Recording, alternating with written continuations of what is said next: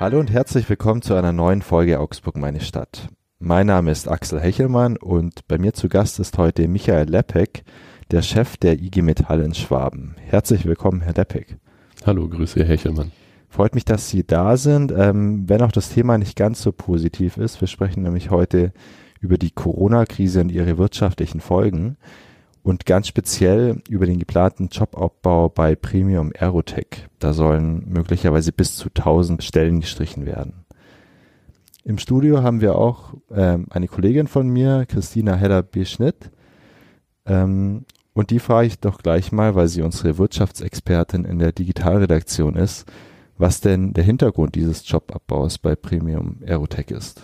Mhm. Ähm, genau, also du hast es ja schon gesagt, es geht darum, dass bis zu 1000 Stellen im Premium Aerotech-Werk äh, in Augsburg wegfallen könnten. Ähm, und es liegt daran, dass Premium Aerotech eine hundertprozentige Tochter von Airbus ist und Airbus ähm, 40 Prozent seiner Produktion zurückfahren möchte, einstellen möchte ähm, und auch selber Stellen abbaut. Also 90.000 Beschäftigte hat Airbus ähm, davon möchte Airbus 15.000 Stellen streichen und eben auch die Tochterunternehmen müssen Stellen abbauen und sparen. Insgesamt sollen bei Premium Aerotech bis zu 2.800 Stellen wegfallen und in Augsburg eben der Großteil, also 1.000 Stellen, ähm, sind bedroht oder stehen auf der Kippe. Mhm. Also doch eine ganz hohe Anzahl. Herr Lepek, ähm, wenn Sie jetzt mal nachdenken, seit Jahren hört man nur negative Schlagzeilen von Premium Aerotech oder zumindest immer wieder. Wann haben Sie denn zuletzt mal gute Nachrichten gehört? Also man muss sagen, Premium Aerotech ist, wie der Name schon sagt, wirklich ein Premium-Zulieferer und gleichzeitig 100% Airbus-Tochter. Deswegen gute Nachrichten höre ich eigentlich jeden Tag, weil man muss sagen, auch in der ganzen Corona-Pandemie war Premium Aerotech lieferfähig. Premium Aerotech baut ja Flugteile für alle Airbus-Flugzeuge und ist da einfach auch in der Liefertreue und in der Qualität einfach top. Das heißt also, selbst während der massivsten Einschränkungen sind die Teile pünktlich gelandet an den ähm, Stationen in Hamburg, in Toulouse, wo eben die Flugzeuge dann fertig montiert und dem Kunden übergeben werden. Also insofern kann man sagen, neben den schlechten Nachrichten machen die Leute, machen die Beschäftigten da wirklich einen guten Job. Und man darf nicht vergessen, vor kurzem haben wir 100 Jahre Flugzeugbau in Augsburg gefeiert und das ist vor allen Dingen natürlich ähm, Premium Aerotech. Also insofern, es gibt auch gute Nachrichten, die gehen aber leider aufgrund der schlechten öfter mal unter. Mhm. Genau, die schlechten sind jetzt eben der drohende Jobabbau. Wie Christina eben gerade gesagt hat, könnten bis zu 1000 Stellen wegfallen in Augsburg. Ähm, wie ist denn die Stimmung aktuell bei den Mitarbeitern? Nicht besonders gut, nehme ich an. Nein, die Stimmung ist aus zwei Gründen schlecht, das muss man sagen. Das erste ist natürlich, ähm, Premium Aerotech ist vor nunmehr elf Jahren ausgegliedert worden von Airbus als hundertprozentige Tochter, ganz offensichtlich, um diese ähm, Tochter dann ja mit Drittaufträgen eventuell in einen Verkaufsprozess einzubringen. Ähm, und bis heute muss man sagen, macht Premium Aerotech eigentlich fast 100 Prozent nur Airbus-Aufträge und die Beschäftigten verstehen das nicht. Sie fühlen sich manchmal im Airbus-Konzern wie Beschäftigte zweiter Klasse. Ähm, es gibt dann anderen Namen. Äh, man sagt immer wieder, wir müssen gucken, wo die Reise hingeht bei Premium Aerotech. Das heißt, es ist eine gewisse Grundunsicherheit zu spüren. Ähm, einerseits, andererseits jetzt natürlich auch aufgrund dieser ja, Bedrohungslage mit diesem vierstelligen Personalabbau, der da in Rede steht, äh, arbeitet sich nicht besonders gut. Das heißt, wir brauchen da relativ schnell Klarheit zu beiden Themen. Was bedeuten diese 1000 Stellen? Ist das nur wegen Covid-19, wegen Corona eine Befürchtung, dass diese Stellen deswegen wegfallen? Da sagen wir, das könnte man mit Kurzarbeit ähm, regeln. Da bräuchte es keinen Stellenabbau. Deswegen da muss noch was anderes dahinter stecken. Also konkret wollen die Mitarbeiter wissen, was steckt dahinter, wie viele Stellen sollen wirklich wegfallen, das ist das eine. Und das zweite, was wirklich seit Jahren einfach schwierig ist, ist das Thema, was wird aus Premium Aerotech? Wann entscheidet die Mutter endlich, wie es weitergeht? Also die Unsicherheit ist vor allem das, was die Mitarbeiter plagt, nehme ich an. Ja, ansonsten muss man sagen, das ist eine spannende Aufgabe. Das ist toll, wenn man da ist. Das ist toll, an den Flugzeugen äh, da wirklich mitzuarbeiten. Die Mitarbeiterinnen und Mitarbeiter identifizieren sich mit dem Thema Luftfahrt, das merkt man und ähm, sind total stolz auf den Job. Und da sind viele hochtechnologisch wertvolle Arbeitsplätze, ob in der Produktion, aber auch in der Konstruktion und in der Entwicklung. Das macht mir auch noch alles mit. Also insofern eigentlich ein tolles Produkt, ein toller Arbeitgeber, aber die Sorge ist natürlich, geht's so weiter wie bisher? Sie haben das jetzt ja gerade schon gesagt, die Frage, liegt es vor allem an Covid-19 und an Corona? Das kann man ja wirklich in Frage stellen, weil ja vor knapp eineinhalb Jahren, glaube ich, hieß es ja schon mal, 1100 Stellen sollen wegfallen. Mhm. Was ist denn aus den Plänen geworden und wie unterscheiden die sich jetzt von den aktuellen das ist auch eine spannende Frage. Man muss ganz einfach sagen, schon vor einem Jahr war ja äh, der ähm, Wirtschaftsminister Hubert Aiwanger da, weil da auch ähm, dann Premium Aerotech an die Presse gegangen ist und hat gesagt, dass etwa 1100 Stellen in Augsburg wegfallen könnten. Man hat das begründet, eine Hälfte ist äh, die Ratenreduzierung, also wird weniger produziert. Die andere Hälfte ist, dass man gesagt hat, man müsse produktiver werden, sprich also schneller arbeiten, schneller entwickeln und so weiter und so fort. Und äh, da hat man sich eigentlich verständigt, ähm, jetzt sage ich mal um den Jahreswechsel, dass man gesagt hat, ja, es gibt einen Stellenabbau, der wird aber ohne betriebsbedingte Beendigungskündigung durchgeführt werden. Und die Sorge ist natürlich nach wie vor bei Premium Aerotech, auch bei den Arbeitnehmervertretern, auch bei mir, dass das Thema noch nicht weg ist. Und wir haben ganz konkret gefragt, müssen wir das jetzt sozusagen nochmal dazu rechnen? Und ähm, da brauchen wir Sachverhaltsaufklärung. Da kann ich Ihnen auch nicht genau sagen, was jetzt von diesen neu angekündigten 1000 Stellen sozusagen Altprogramm ist, weil tatsächlich ähm, man angeblich schneller arbeiten muss und da sich sozusagen restrukturieren muss und wettbewerbsfähiger sein muss oder aber ähm, ob das jetzt rein wegen dem Thema Corona ist. Und wenn es nur um Corona geht, dann sage ich, dann reden wir über einen zeitlich befristeten Rahmen. Wir gehen davon aus, dass das über Kurzarbeit, über betriebliche und notfalls auch tarifliche Arbeitszeitabsenkung ohne eine einzige Kündigung ähm, geregelt werden könnte. Da werden wir gleich noch drüber sprechen, was denn mögliche Hoffnungsschimmer sind und ob es überhaupt noch Hoffnung gibt, diese Arbeitsplätze, die jetzt gefährdet sind, zu retten. Trotzdem vielleicht ganz kurz ähm, noch zu dem drohenden Jobabbau. Wie könnte der denn aussehen? Was wären da, da die Schritte? Gibt es da einen Zeitplan? Also bei dem ja, Personalabbau, den man letztes Jahr angekündigt hat, hat man gesagt, wir müssen über die nächsten vier Jahre da was machen. Ähm, das war so etwa der Zeithorizont und äh, bis Ende des Jahres sind in Augsburg Gott sei Dank auch betriebsbedingte Beendigungskündigungen ausgeschlossen.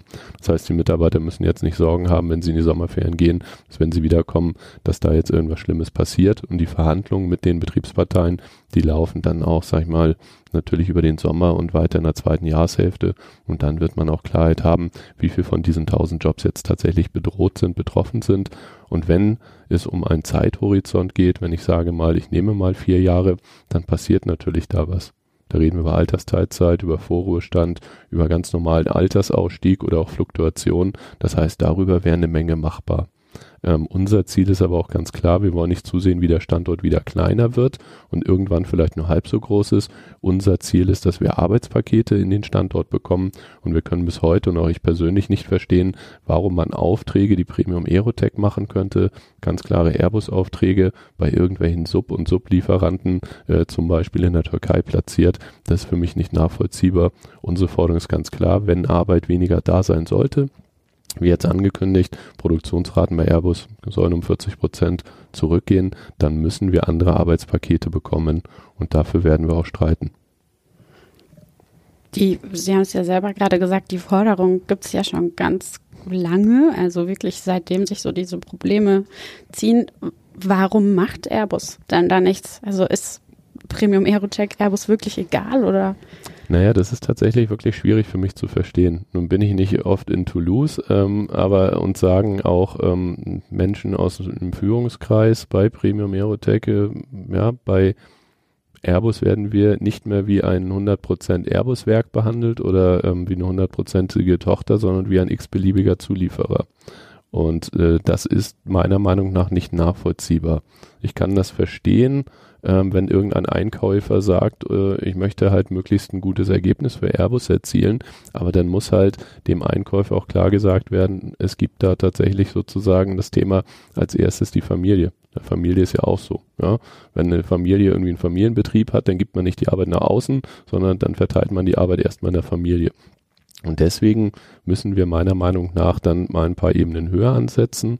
Da müssen wir beim Airbus-Management, beim Top-Management ansetzen und auch bei der Politik. Warum machen wir das? Weil Airbus natürlich noch zu 11 Prozent auch im Besitz der Steuerzahlerinnen und Steuerzahler ist. Das muss man auch sagen.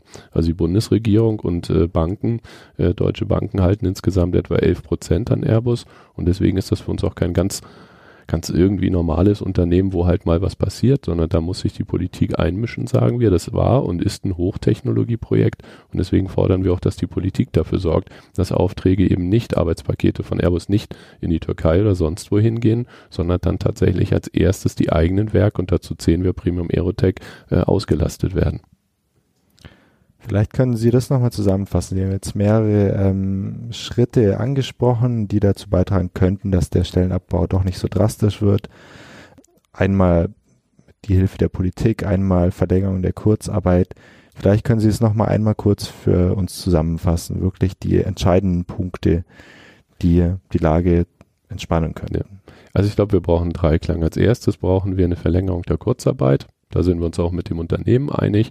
Da, ähm, das ist wesentlich sinnvoller, als am Ende darüber zu reden, was machen wir mit Menschen, die vielleicht keine Beschäftigung mehr haben. Das würde kurzfristig helfen.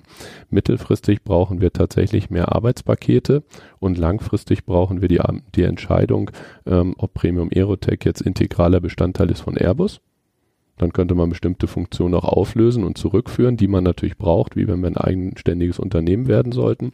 Oder sollen wir halt eigenständig am Markt äh, dann auch andere unter, also andere ähm, ähm, Aufträge bekommen, dann müsste da die Entscheidung da sein. Aber auch dann müssten wir mit Arbeitspaketen ausgestattet werden, weil sonst würde ja auch keiner Premium Aerotech kaufen wollen. Darf ich da ganz kurz schon nachhaken? Wissen Sie denn, wie das ausschaut? Also in welche Richtung geht das? Verkauf, nicht Verkauf?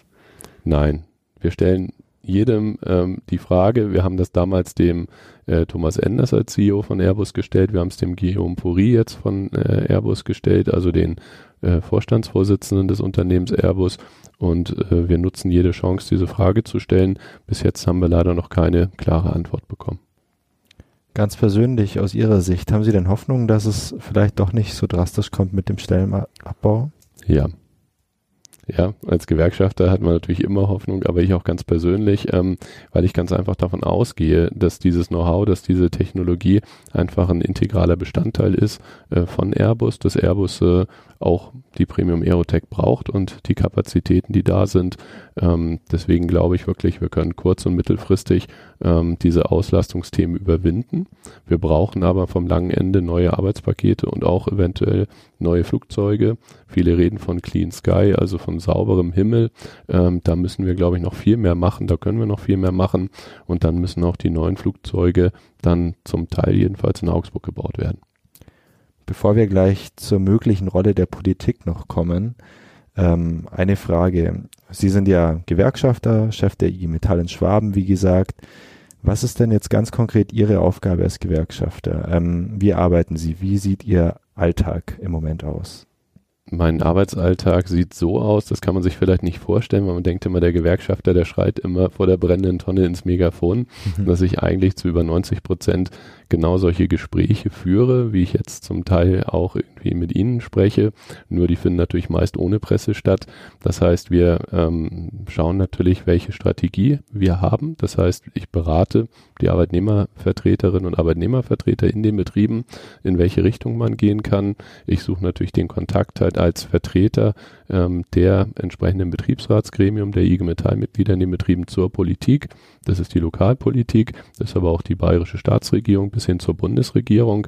Und ähm, ja, ansonsten natürlich ist auch ein großer Teil meiner Aufgabe, die Mitglieder zu informieren in den Betrieben und äh, auch natürlich mit den Mitgliedern gemeinsame Ergebnisse zu finden. Wir haben in vielen Betrieben tarifliche Ergänzungen oder Abweichungen, die auch natürlich fortlaufend wieder aktualisiert werden müssen.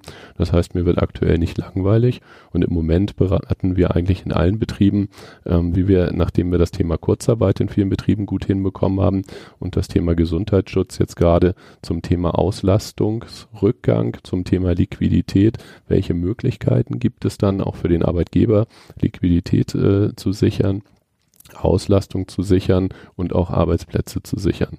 Unser Ziel ist ganz klar, dass in dieser schwierigen Situation jetzt der Corona-Pandemie, aber auch sicherlich eine insgesamt schwierigen wirtschaftlichen Situation in der Metall- und Elektroindustrie, dass die Beschäftigten nicht drunter leiden, sondern dass wir alles tun, um die Arbeitsplätze unserer Mitglieder, unserer Beschäftigten zu erhalten.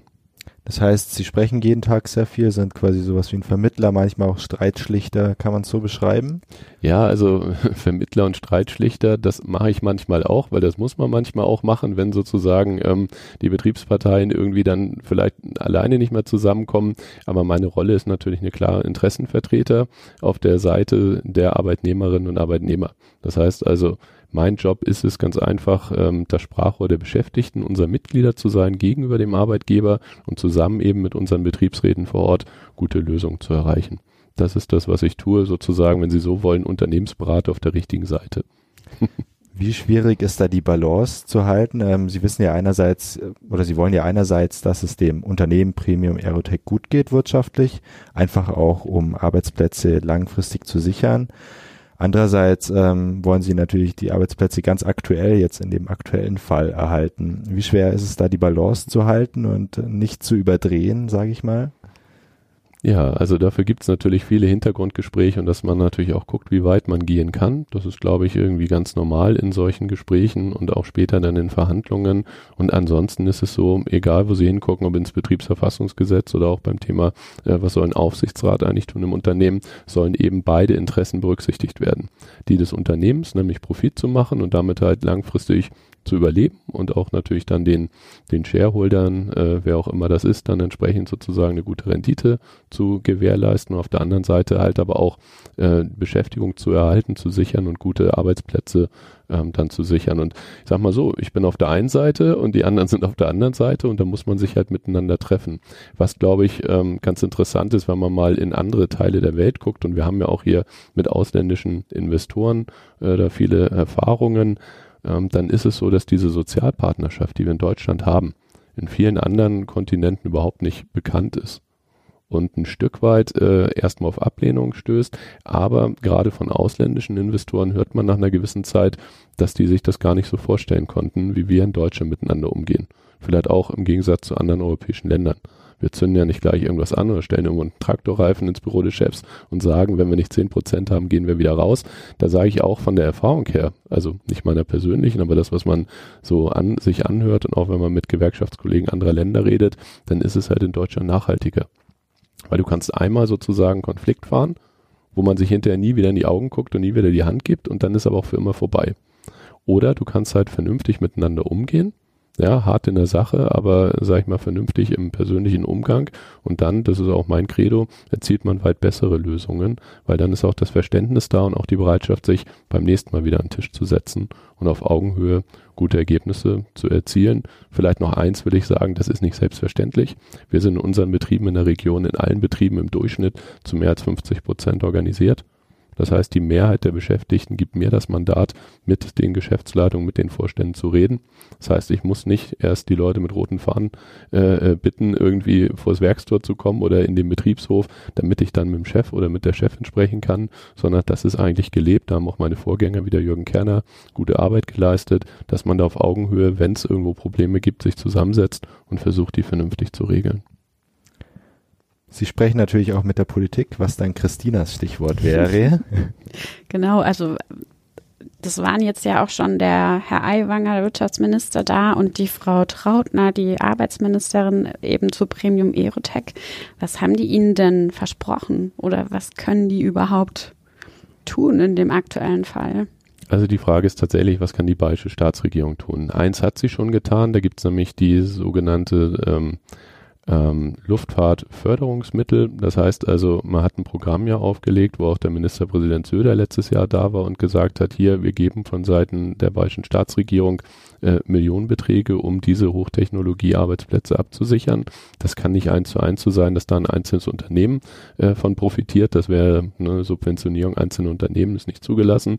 Aber man kann halt in bestimmte Werkstoffe, in bestimmte Zukunftstechnologien halt schon investieren, die dann später auch den Unternehmen insgesamt in der Region ähm, helfen. Deswegen, das ist eine Sache, was die Staatsregierung konkret machen kann. Wirtschaftsförderung machen, Da haben wir auch viel äh, gesehen, was sozusagen in den letzten Jahrzehnten passiert ist. Da sind in vielen ähm, Bereichen ja Cluster geschaffen worden, also sozusagen Bereiche, wo man gesagt hat, hier setzen wir auf spezielle Technologien. Das kann die bayerische Staatsregierung machen und die bayerische Staatsregierung kann natürlich eins machen über einen Einfluss in der Bundespolitik, dafür äh, sorgen, dass zum Beispiel Airbus adressiert wird über die Bundesregierung. Das ist ja ein deutsch-französisches Unternehmen, darf man nicht vergessen. Und äh, wenn wir sehen, wie in Frankreich geholfen wird, das wünschen wir uns manchmal in Deutschland. Das heißt, da kann die bayerische Staatsregierung uns auch helfen, ähm, dann wirklich die Bundesregierung zu adressieren. Im Übrigen bin ich sehr froh, dass ja auch der Volker Ulrich, äh, der Hans-Jörg Durz und die Ulrike Bahr da waren, um als Bundestagsabgeordnete sich vor Ort gleichen ähm, Eindruck zu machen die Diskussion mitzunehmen und äh, da habe ich die Erwartung, aber auch äh, haben wir schon das Versprechen erhalten, dass man sich dort auch in der Bundespolitik einsetzt, dass wir auch die Arbeitsplätze, die wir haben, zum Beispiel bei Airbus in Donauwörth oder hier bei Premium Aerotech in Augsburg, äh, dadurch langfristig sichern. Haben Sie denn oder wissen Sie davon, ob es auch einen Fürsprecher gibt für die Arbeitsplätze in der Bundesregierung selber? Ja, das ist tatsächlich immer ähm, interessant. Ähm, ja, es gibt einen Fürsprecher. Es ist tatsächlich jemand auch benannt worden. Das ist der Luft- und Raumfahrtkoordinator ähm, der deutschen Bundespolitik, wenn man das so sagen darf, ähm, der sich quasi neben seinem Bundestagsmandat und anderen Aufgaben auch darum kümmert, der also dann die deutsche Politik in Richtung Airbus vertritt unser Wunsch wäre natürlich, dass da auch nochmal der ein oder andere Minister nochmal ein bisschen deutlicher wird in Richtung ähm, Frankreich, wenn man das so sagen darf, dass wir da wirklich irgendwie noch mehr Verständnis für die Situation jetzt hier auch der deutschen Beschäftigten bei Airbus erhalten.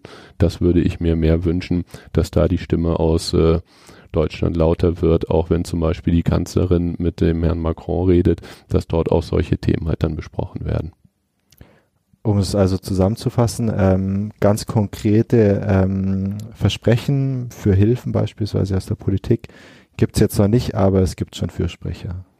Das kann man so sagen, ja. Also wir werden da unterstützt, äh, auch übrigens aus äh, allen Fraktionen, das sind die Regierungsfraktionen, aber auch wenn wir da Hintergrundgespräche führen, dann hören wir, dass es da ein großes Verständnis gibt. Es ist halt einfach die Frage sozusagen, ähm, welchen Einfluss hat die deutsche Politik und macht sie da tatsächlich auch Politik für auch die Beschäftigten bei Airbus, äh, für Premium Aerotech. Ähm, ja, da wünschen wir uns manchmal noch ein bisschen mehr Deutlichkeit. Mhm. Herr Lepek, was glauben Sie denn, wann feststeht, ähm, ob jetzt Arbeitsplätze abgebaut werden und wenn ja, in welchem Umfang? Gibt es da dann einen Zeitpunkt? Also ich denke, im Herbst wird es soweit sein, dass wir wissen, woran wir sind, ja, weil es laufen jetzt die üblichen Beratungen, da gibt es den Wirtschaftsausschuss, den Gesamtbetriebs und dann die lokalen Betriebsräte. Und ähm, ja, so schwer es mir fällt ähm, und auch sicherlich vor allen Dingen dann immer den Beschäftigten, den Betroffenen, die sagen, was wird denn nun? Ähm, was ist denn im zweiten Halbjahr, worauf kann ich mich einlassen? Da muss man ganz einfach sagen, wir müssen halt jetzt diese Verhandlungen ein Stück weit abwarten und natürlich auch begleiten und ähm, hoffen, dass da was Gutes rauskommt. Ähm, ich gehe fest davon aus, dass wir über den Weg der Beratung und Verhandlungen äh, viele Arbeitsplätze auch sichern können. Und dann am Ende wird ein Konzept da sein, wenn es nach uns geht, möglichst wenig Arbeitsplätze, die wirklich wegfallen, möglichst viele, die über Kurzarbeit, wie in vielen anderen Unternehmen und Betrieben ja auch, jetzt erstmal über die nächsten Monate gesichert werden können. Und wenn am Ende Arbeitsplätze wegfallen, ist unsere klare Forderung ein Ausschuss von betriebsbedingten Beendigungskündigungen. Niemand soll gegen seinen Willen dann das Unternehmen verlassen müssen. Mhm. Ähm, ganz konkret aber, was sagen Sie den Mitarbeitern, die jetzt verunsichert sind? Appellieren Sie da an Geduld oder was sind da konkret Ihre Worte? Ja, ich werde tatsächlich äh, nichts anderes machen können, als äh, die Mitarbeiterinnen und Mitarbeiter um Geduld zu bitten ähm, und ihnen auch versichern, dass wir da so großmöglichste Transparenz, äh, wie es auch möglich ist, halt dann irgendwie leisten werden. Das heißt, werden über Zwischenstände, werden informieren, wie es gerade aktuell aussieht. Ähm, unter Corona-Bedingungen ist es schwierig. Normalerweise stehen auch 1500 Leute Minimum, das ist die gesamte Frühschicht auf dem Hof. Wenn wir so eine Aktion machen, jetzt konnten wir nur 100 Vertrauensleute hinstellen, wir informieren sie aber über Telefonkonferenzen, ähm, unsere Vertrauensleute, um das weiterzugeben über Aushänge, was der aktuelle Stand ist. Und wir sagen ihnen auch, und das hat bisher eigentlich immer sehr gut funktioniert, was unsere Strategie ist. Und wenn wir denen sagen, wir kämpfen für eure Arbeitsplätze, wir kämpfen für äh, Kurzarbeit, dass das weitergeht, dass ihr kurzfristig euren Job behalten könnt. Mittelfristig kämpfen wir dafür, dass wir neue Arbeitspakete haben und gleichzeitig suchen wir Lösungen, die sozusagen über Altersteilzeit oder solche äh, Themen nicht dazu führen, dass ihr gegen euren Willen den Arbeitsplatz verliert, ähm, dann glaube ich, dann nehmen wir die Leute da ganz gut mit. Das ist auch, glaube ich, die Erwartungshaltung der Leute. Und da muss man sagen, auch wenn die elf Jahre schwierig waren, eins kann man sagen, das hat bisher immer geklappt dass die Mitarbeiterinnen und Mitarbeiter hinter uns, hinter unseren Forderungen gestanden sind. Und das hat auch viel dazu geführt, dass wir Zukunftstechnologie in Augsburg bekommen haben. Dass wir Teile vom A350, dem, wenn man so sagen darf, Kunststoffflieger, ich weiß, wird gehauen irgendwie, wenn das einer hört, äh, aber ja, das ist das Zukunftsprojekt äh, bei Airbus oder auch Teile für eine A320 Neo fertigen hier bei uns, ähm, dass wir äh, neue Arbeitspakete bekommen, wie jetzt den neuen Tank, äh, damit so ein A320 Airbus halt auch mal über einen großen Teich fliegen kann. Äh, das sind alles Zukunftsthemen. Da bin ich fest von überzeugt, ohne den Rückhalt in der Belegschaft und ohne die ein oder andere Protestaktion oder das Sichtbarmachen sozusagen unserer Forderung würden wir es nicht hinbekommen. Und das stimmt mich optimistisch, dass wir in Zukunft eine Menge gemeinsam hinbekommen. Also da sind wir gespannt. Schauen mal, wie sich die Situation bei Premium Aerotech weiterentwickelt. Mhm. Ähm, jetzt lassen Sie uns doch mal bisschen über Augsburg hinaus äh, schauen. Ähm, es gibt ja in Bayern sehr viele Luftfahrtindustriebetriebe. Ähm, Bayern ist da ja auch ganz stolz drauf. Ähm, es gibt einen speziellen Förderplan. Wie geht's denn der Branche allgemein? Was gibt's da für Unternehmen? Was machen die und wie geht's denen? Also man muss sagen, ähm, neben dem Airbus-Standorten, äh, die wir ja haben. Das sind die großen in Manching, äh, das ist äh, Airbus Helicopters in Donauwörth, das ist eben die Premium Aerotech, gibt es eben noch sehr viele kleinere Unternehmen, das sind Zulieferer, teilweise für Premium Aerotech, für Airbus ähm, und denen geht es allen natürlich nicht besonders gut, weil die eigentlich alle für einen arbeiten und das ist für Airbus oder auch vielleicht zum Teil nochmal für Boeing. Äh, viel mehr gibt es da nicht. Also Bombardier, Embraer gibt sozusagen schon, aber das sind vor allen Dingen die beiden großen. Und wenn die halt Probleme haben, Boeing bekannt ne, mit ihrem Flugzeug, Zukunftsflugzeug, aber auch Airbus, die jetzt sagen, die Produktionsraten werden runtergefahren, dann schlägt das eins zu eins auf die Zulieferer durch. Da gibt's RUAG, das sind die ehemaligen äh, Dornier-Werke äh, in Oberpfaffenhofen, da gibt's äh, Deal Aerospace, da gibt's die GKN Aerospace und da muss man einfach sagen, die trifft es deutlich härter, weil die natürlich weniger Liquidität haben, wenn sie nicht in einem großen Konzern sind, beziehungsweise wenn sie ein kleines Werk sind, ein kleiner Teil von einem Unternehmen oder einem Konzern, dann guckt man da genauer hin, lohnt sich das für die Zukunft noch. Und Sie müssen sich vorstellen, diese Raten, also diese Produktionsraten bei Airbus werden sonst alle drei Monate immer wieder neu vorgegeben und genauso atmen müssen halt auch die Zulieferer gerade. Es ist quasi wie eine Automobilindustrie.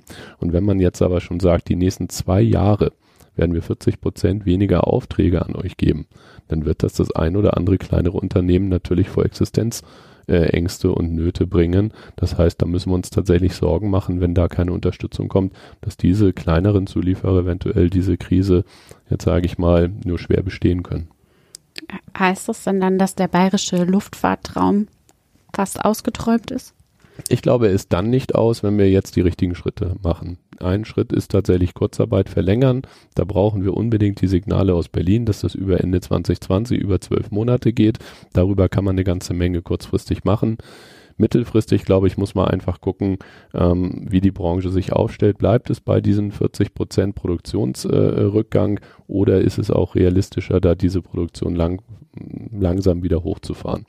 Wir sehen ja noch einen großen Auftragsbestand, auch wenn uns auch allen klar ist, die Unsicherheit ist da, werden die Flugzeuge abgeholt, äh, werden da Bestellungen eventuell storniert. Da kann man jetzt aktuell nicht zu sagen, aber das ist sicherlich auch eine Sorge, so würde ich sagen, die Airbus umtreibt. Dennoch glaube ich, eins geht nicht, dass man mit einer ähm, solchen Produktionsrate von minus 40 Prozent die nächsten zwei Jahre runterfährt, das wird tatsächlich schwierig sein. Das heißt, auch da muss klar sein, wenn Airbus diese Zulieferer behalten will, diese Kompetenz, und die brauchen sie ja, ich meine, sei mal ein Flugzeug ohne Tür fliegt schlecht auf 10.000 Meter Höhe, genauso ohne Toiletten ist auch doof oder Klimaanlagen. Nur mal als Beispiel, was da auch noch alles im Flugzeug reinkommt, äh, dann muss man sich tatsächlich auch von Airbus-Seite da vereinbaren, gerade mit den Zulieferern, dass man die auch unter einen gewissen Schutzschirm nimmt und da auch unterstützt.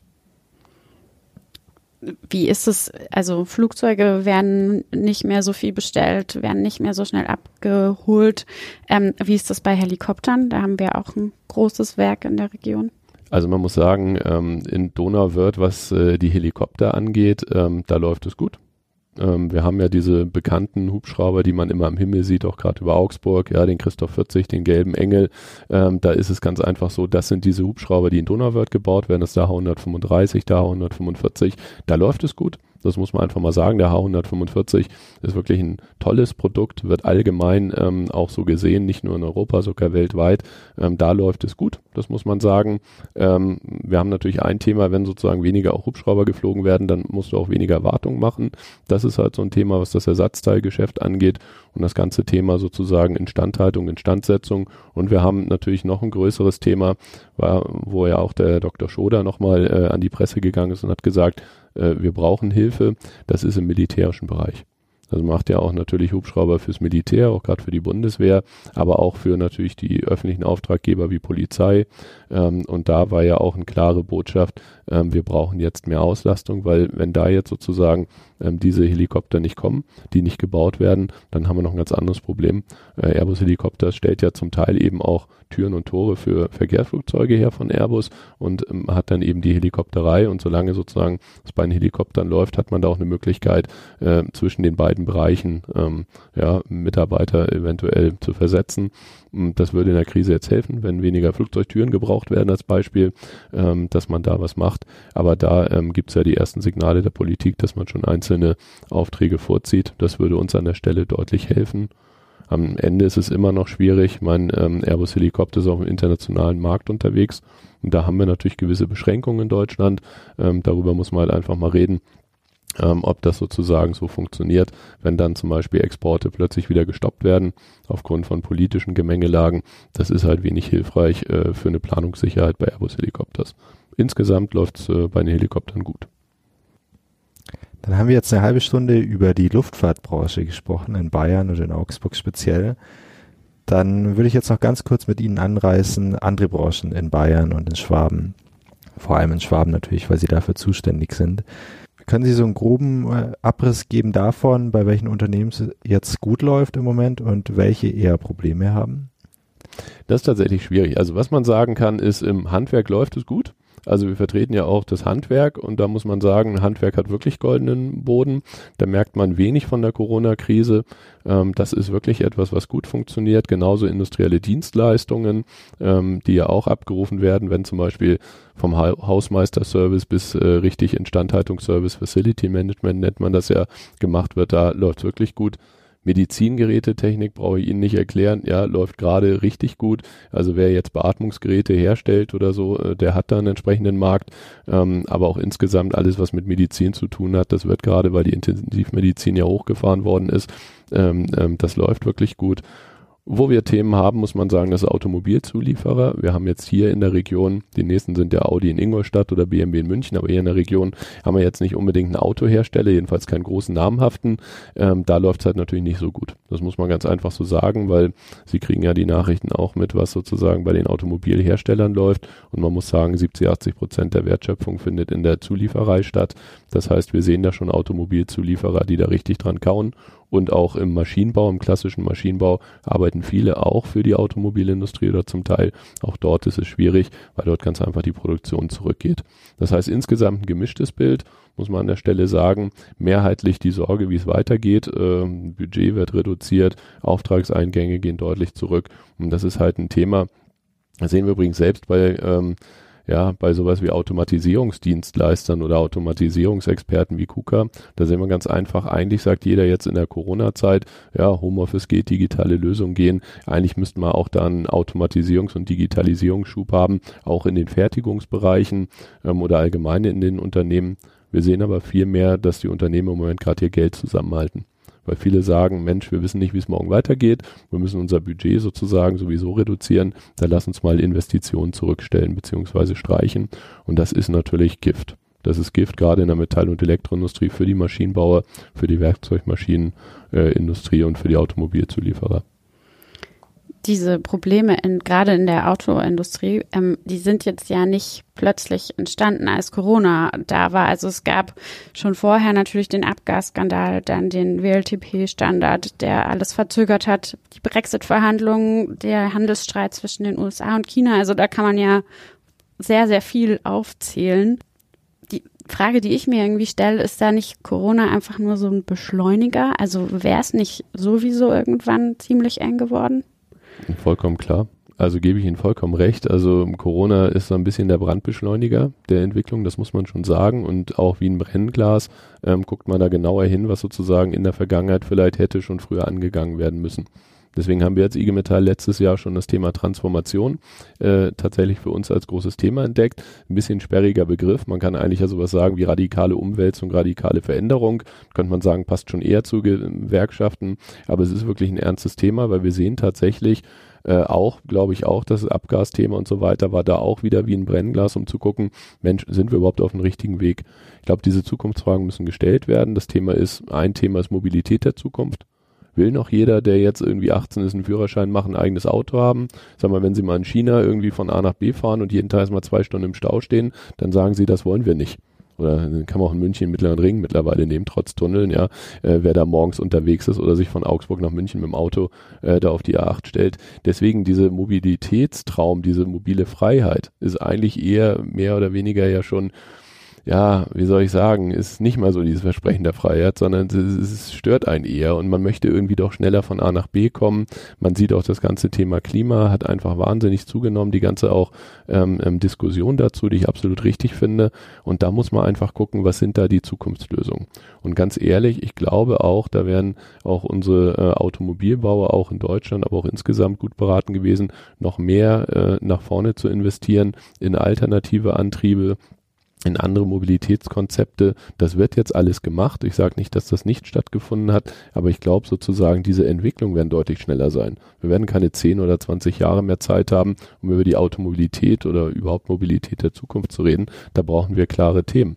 Und in anderen Teilen der Welt ist man schneller und auch radikaler, was zum Beispiel sagt, äh, nur noch Elektroautos in gewisse Großstädte, zum Beispiel in China, oder bestimmte Fahrzeuge dürfen halt gar nicht mehr in die Innenstädte rein, wie in London oder so. Da gibt's bei uns ja auch schon das Thema mit den Umweltzonen. Also was will ich sagen? Ich glaube, diese Transformation, die wird deutlich schneller kommen und auch durch Corona wird das einfach nochmal wieder viel mehr Diskussionen ähm, darüber bringen, haben wir die richtige Strategie in unserer Industrie und natürlich auch sind wir gut aufgestellt für die Zukunft. Und da wird es radikalere Einschnitte geben und radikale und auch schnellere Veränderungen. Und unsere Sorge dabei ist, dass die Beschäftigten da nicht mitgenommen werden. Dass man eher sagt, hier geht's nicht mehr weiter, hier ist dann die Wand. Euch brauchen wir nicht mehr, wir brauchen vielleicht andere Beschäftigte oder wir brauchen auch diese Wertschöpfung gar nicht mehr in der Region und wir geben die in andere Weltteile. Deswegen wir kämpfen oder streiten darum, dass die Mitarbeiterinnen und Mitarbeiter mitgenommen werden. Übrigens auch zum Beispiel in Augsburg in der Allianz für Arbeit, wo wir mit den, mit den Kammern, mit der Arbeitsagentur unter der äh, Führung, sage ich mal jetzt, der Oberbürgermeisterin Eva Weber schauen, wie können wir solche Prozesse begleiten, was brauchen wir dafür. Und äh, da bin ich auch, wenn ich das Gefühl habe, da müssen wir noch schneller werden, bin ich ganz optimistisch, dass wir da unseren Beitrag zu leisten können. Und ein Kernthema ist ganz sicherlich das Thema Qualifizierung. Wir müssen da die Beschäftigten mitnehmen, wir müssen sie qualifizieren ähm, und ihnen auch klar sagen, das, was ihr bisher macht, das macht ihr vielleicht noch ein bisschen, aber nicht mehr so viel lang, äh, viel länger, weil wir werden da eventuell mit neuen Materialien, mit neuen äh, Arbeitsaufgaben eben dann in Zukunft halt eure Arbeitsplätze ausstatten. Jetzt haben Sie über die Beschäftigten gesprochen, auch die, die möglicherweise aus Unternehmen ausscheiden. Es waren jetzt zuletzt verschiedene Unternehmen, nicht nur aus der Autoindustrie, zum Beispiel auch bei Fujitsu, KUKA, Letvans und so weiter im Gespräch, weil dort eben Stellen abgebaut werden oder Stellenabbau droht. Ähm, was passiert mit diesen Arbeitskräften? Einerseits sagt man ja äh, Fachkräftemangel und ähm, wir nehmen Fachkräfte gern bei uns auf. Andererseits äh, verlieren Fachkräfte ihren Job. Finden diese Menschen wieder einen Job in der Region oder woanders? Haben Sie da einen Überblick? Natürlich ist uns das ganz wichtig, dass wir ähm, schauen, auch was wird mit den Kolleginnen und Kollegen, die ihren Arbeitsplatz verloren haben, ob es bei Osram, also zuletzt Letvans war, oder eben jetzt aktuell bei Fujitsu ist, oder auch KUKA tatsächlich ja Mitarbeiter in einem größeren Umfang abgebaut. Was wir sehen, ist, dass die, die mobil sind, die suchen sich woanders einen Job und äh, bleiben eventuell auch auf demselben Niveau. Was wir aber sehen, wo es halt weniger klappt, dass man mal eben umzieht, um einen neuen Job zu finden, beziehungsweise auch die Qualifikation so nicht nachgefragt wird, dass die Mitarbeiterinnen und Mitarbeiter zwar einen neuen Job finden oder bis jetzt gefunden haben, so muss man sagen, aber natürlich zu anderen Arbeitsbedingungen. Das heißt also, die Arbeitsbedingungen in der Metall- und Elektroindustrie, die zugegeben gut sind, ja, da verstecken wir uns auch nicht, da sind wir stolz drauf, die findet man woanders nicht unbedingt. Die findet man in kleinen Unternehmen nicht und außerhalb der Branche auch nicht. Das heißt, Arbeitsbedingungen muss man jetzt nochmal vorsichtig sein. Wir arbeiten ja in vielen Betrieben Schicht, teilweise sogar sieben Tage die Woche, rund um die Uhr. Das muss man schon mögen, ja, und ist auch teilweise sehr harte Arbeit, egal ob es ein Entwickler oder Entwicklerin ist oder jemand, der dann auch in der Halle ist. Ähm, aber man muss sagen, die Arbeitsplätze sind relativ gut abgesichert finanziell und auch was die Arbeitszeit angeht, haben wir da vernünftige Regelungen. Das findet man woanders weniger. Das heißt, die Leute, die aus diesen Bereichen rauskommen, ob bei Advance oder Fujitsu, gerade im gewerblichen Bereich, stellen wir fest, die kommen aktuell unter, aber haben deutlich höhere Arbeitszeiten und verdienen deutlich weniger Geld. Und das macht uns natürlich auch eine Sorge, weil ich sag mal so, ähm, das eine ist der Wirtschaftsraum, das andere ist natürlich sozusagen die Region ähm, und du brauchst so ein bisschen Geld, um natürlich dann auch die gestiegenen Mieten zum Beispiel bezahlen zu können. Du musst halt auch ähm, ja dir was leisten können und willst deiner Familie irgendwie auch was Gutes geben. Und da sage ich mal, deswegen brauchen wir, glaube ich, auch gut bezahlte Arbeitsplätze mit guten Arbeitsbedingungen, damit die Beschäftigten halt erstmal A hier in der Region bleiben und dann hier auch entsprechend natürlich über das Thema Einzelhandel, Hotel, Gaststätten, Gewerbe und so weiter ähm, auch die Wirtschaft am Laufen halten. Sie haben jetzt gerade gesagt, ähm, das ging bisher ganz gut. Ja. Wie verändert sich das gerade? Wir haben natürlich schon Sorgen. Wir sehen gerade in der Metall- und Elektroindustrie einen gewissen Abschwung. Das muss man sagen. Der wäre auch, glaube ich, ohne Corona gekommen. Wir sehen äh, wir, wir haben einfach als exportorientierte äh, ja, äh, Branche halt das Thema, dass wenn der Export nicht gut klappt, wegen Strafzöllen, wegen internationalen irgendwie Ärgernissen, jetzt einmal USA, China und so weiter, dann sehen wir schon, äh, dass es da Themen gibt. Das heißt, die Lage war eh schon nicht so rosig. Ja, wenn über Strafzölle diskutiert wird oder die auch verhängt werden, dann wird schwer, deutsche Waren irgendwie dann ins Ausland zu verkaufen, weil es einfach teurer wird dann dort. Ähm, und jetzt mit Corona haben wir halt das Thema, dass Lieferketten teilweise halt nicht funktionieren. Und wir haben das Thema, dass wir auch ähm, dann eventuell halt auch, äh, wie soll ich sagen, der viele eher sagen, ja, was habe ich denn um die Ecke? Muss ich dann irgendwie in Deutschland irgendwie was machen? Und im Moment ist, glaube ich, auch in der Wirtschaft ein bisschen der Wettlauf, wer sozusagen kriegt das Thema Corona-Pandemie am besten geregelt. Und äh, da müssen wir halt einfach mal gucken, dass wir weiter lieferfähig bleiben. Das bleiben wir. Aber wir machen uns natürlich schon Sorgen, dass aufgrund dieser Corona-Effekte, wo halt einfach teilweise zwei, drei äh, Monate die Wirtschaft stillstand, ähm, wir diesen Aufholeffekt dieses Jahr nicht mehr schaffen. Das heißt, da wird es natürlich einen großen Druck geben, weil am Ende des Jahres guckt man auf die Bilanz. Da gucken auch dann die Shareholder drauf, da gucken die Wirtschaftsprüfer drauf, da gucken alle drauf und dann ist halt einfach die Frage, wo stehen wir da? Solange alle sagen, wir haben da wirklich gut gewirtschaftet und das passt schon, ist es gut. Aber ich habe halt auch die Sorge, dass im einen oder anderen Unternehmen es heißt, wir haben da jetzt einen großen Verlust durch Corona, aber auch insgesamt durch einen gewissen äh, Gesamtgesellschaft oder gesamtwirtschaftlichen Abschwung und jetzt müssen wir das Übliche machen, ne? restrukturieren. Das heißt, müssen ans Personal, müssen an die Kosten ran. Davor habe ich schon hohen Respekt, was sozusagen in der zweiten Jahreshälfte oder spätestens Anfang 2021 auf uns zukommt. Da ist ja auch, ähm, also weil Sie das sagen, man weiß irgendwie nicht so genau, was da auf die Branche zukommt. Man merkt ja jetzt schon, dass gerade Zeitarbeiter oder Leiharbeiter äh, Probleme haben. Also die, die trifft es ja als erstes. Ähm, was sollen die denn machen? Das sind tatsächlich die Beschäftigtengruppen, die das, die ja eigentlich, weil sie wenig das Gesicht haben, weil sie nicht zur Stammbelegschaft gehören, ähm, als erstes sozusagen dann ähm, betroffen sind. Und das merken wir jetzt auch. Das heißt, befristet Beschäftigte werden nicht übernommen. Das sehen wir vielfach und vor allen Dingen, dass in vielen Bereichen halt ähm, die Beschäftigten in Leiharbeit nicht mehr da sind. Die sind einfach nicht mehr da der Einsatz ist beendet worden zum Monatsende und dann sind die einfach nicht mehr da. Und das ist etwas, wo ich einfach sage, ähm, wenn man mit den Menschen redet, ja, da kriege ich wirklich Gänsehaut, weil die von einem auf den anderen Tag eigentlich vom Nichts stehen. Wenn sie bei einer kleinen Leiharbeitsbude sind, ist es meist der nächste Schritt die betriebsbedingte Kündigung und da gibt es keinen Betriebsrat und keine große Abfindung ähm, oder in anderen ähm, tatsächlich ähm, Zeitarbeitsunternehmen wird die dann zu Amazon oder sonst wo geschickt und wenn man das mal so vergleicht, dann verdienen die da etwa die Hälfte von dem, was sie vielleicht vorher in der Metall- und Elektroindustrie verdient haben. Und das ist etwas, wo man einfach sagt, auch da hängen Menschen, da hängen Familien dran, äh, da müsste sich die Politik nach wie vor mehr kümmern. Ich halte es nach wie vor für einen riesengroßen Fehler, dass man die Leiharbeit in diesem Umfang zugelassen hat und auch in diesem zeitlichen Umfang, der ja eigentlich nicht wirklich begrenzt ist mehr. Das ist meiner Meinung nach ein Fehler. Ich denke, Leiharbeiter müssten eigentlich mehr bekommen als die in der Stammbelegschaft, weil sie ein höheres Risiko haben, wieder entlassen zu werden, beziehungsweise von einem auf den anderen Tag ihren Arbeitsplatz wechseln zu müssen. Da müsste die Politik gerade auch in der Krise mehr hinschauen, meine Sorge ist, dass es noch mehr prekäre Beschäftigung gibt, übrigens auch, wenn es wieder anläuft werden viele erstmal wieder versuchen, mit Leiharbeit und befristet Beschäftigten oder Praktikanten oder Werkstudenten sozusagen ihren Betrieb auffüllen und nicht sozusagen mit der unbefristeten Beschäftigung, was eigentlich der Standard sein sollte. Auch da müsste die Politik eigentlich mehr hingucken. Der hat jetzt schon viel gemacht zum Thema Pflege, zum Thema irgendwie, äh, keine Ahnung, äh, andere äh, Industriebranchen. Aber ich glaube, insgesamt ist das ein Riesenthema in unserer Gesellschaft. Wir müssen wieder gucken, dass ein Normalarbeitsverhältnis tatsächlich wieder auch entsprechend äh, zum Standard wird und die prekäre Beschäftigung eingedämmt wird. Letzte Frage. Wir haben jetzt über viel über Probleme gesprochen, über drohenden Stellenabbau. Herr Leppeck, sehen Sie auch irgendwas positiv an der Corona-Krise? Hat sich was verbessert?